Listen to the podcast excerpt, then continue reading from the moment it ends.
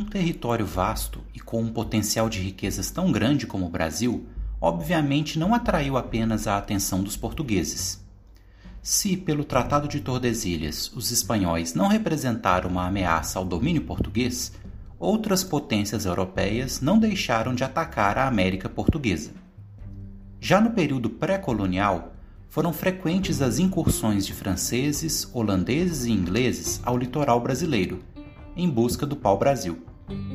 Foi por receio dessas investidas que Portugal organizou as expedições guarda-costas e, posteriormente, as tentativas de colonização efetiva do litoral. A longa aliança com a Inglaterra, os tratados com a Espanha e a parceria comercial com a Holanda protegeram relativamente a América Portuguesa de ataques destes povos no século XVI.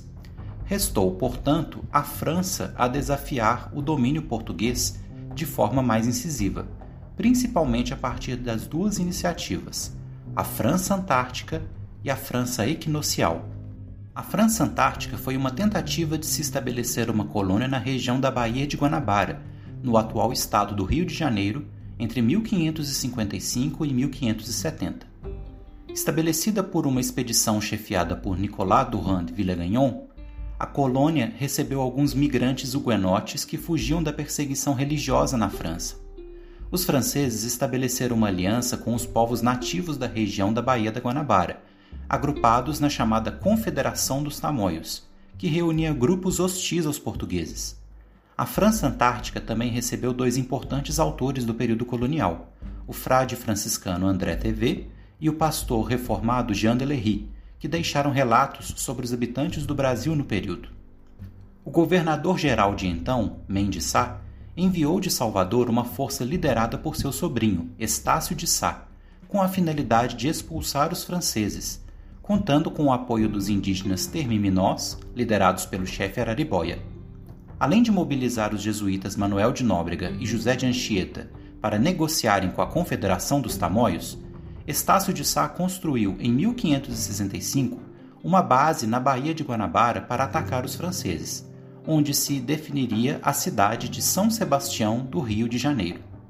Após vitórias em 1567 e 1570, os franceses foram definitivamente expulsos da região.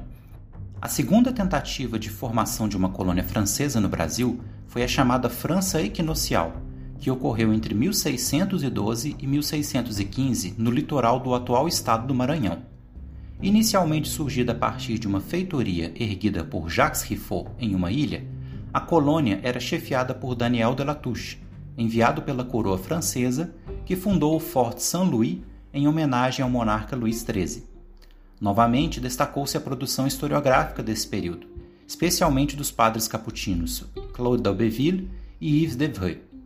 Apesar da aliança com grupos tupinambás do litoral, essa iniciativa teve o mesmo destino da França Antártica, com a organização de uma força que expulsou os franceses e ocupou a então rebatizada cidade de São Luís.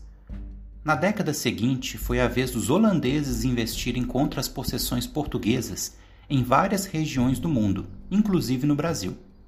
Para entender esses movimentos é necessária uma contextualização da política europeia de então. Desde 1580, Portugal foi incorporado aos domínios da Espanha no que ficou conhecido como União Ibérica. Por sua vez, envolvida na Guerra de 80 anos contra a mesma Espanha, a então República da Holanda identificou nos territórios portugueses uma presa fácil para expandir seu poder e enfraquecer seus rivais espanhóis.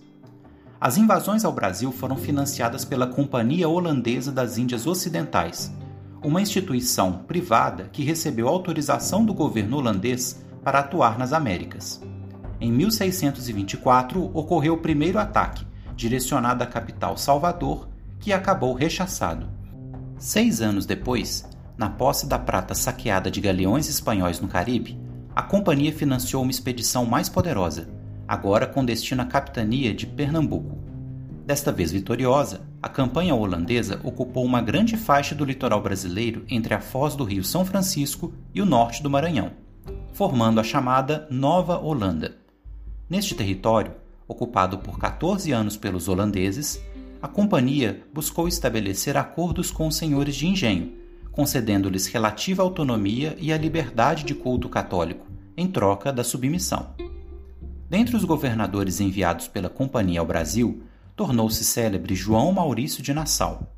Hábil administrador e de índole humanista, Nassau financiou a reconstrução dos engenhos destruídos na guerra e fez vir ao Brasil artistas e homens de letras.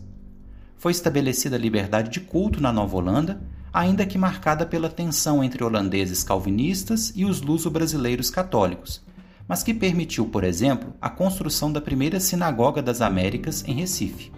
Esta cidade, em particular, recebeu atenção especial de Nassau, com a construção da cidade Maurícia e de um conjunto de obras como canais, pontes, palácios, um jardim botânico, um zoológico, um observatório astronômico e um museu natural.